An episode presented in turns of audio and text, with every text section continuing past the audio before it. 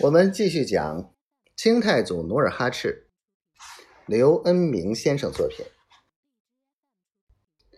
次日，城下明军各路军马果然一起退下。阿泰见敌军进退，心里十分高兴，连忙备办盛宴，喷羊宰猪，一则拜谢觉昌安父子救援之恩，二则想趁机。使赫图阿拉与图伦两城言归于好。开席之后，众人开怀畅饮，喝得酩酊大醉。城内百姓见尼堪外兰神通广大，使两军休兵，都十分感激，一个个前来敬酒。期间，尼堪外兰认识了一位过去在马市上相识的更夫。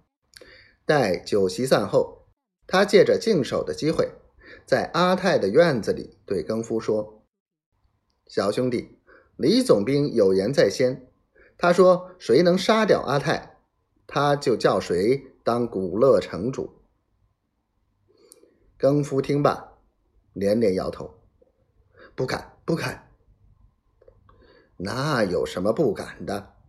尼堪外兰引诱着说。你当一辈子更夫，受半辈子苦，娶不上一个媳妇儿。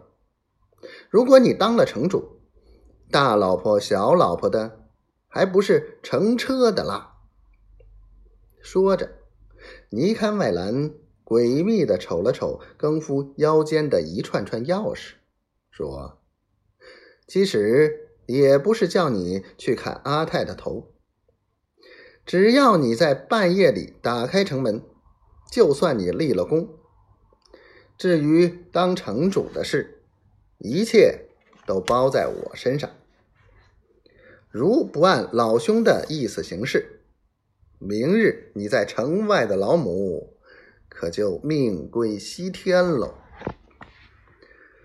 更夫一听要加害自己的老母，连忙跪下求救道：“只要您不杀老母，叫我干啥我干啥。”你看，外兰弯腰搀起更夫，拍了拍他的头顶，笑道：“这才是聪明人呀。”夜半，疲惫的城民家家户户大门关得紧紧的，居家老小都想睡个安稳觉。街巷里静悄悄，只有更夫敲梆的巡夜声。当更夫走进城南大门时，一看外兰已在城内偏僻的小树林里等着他了。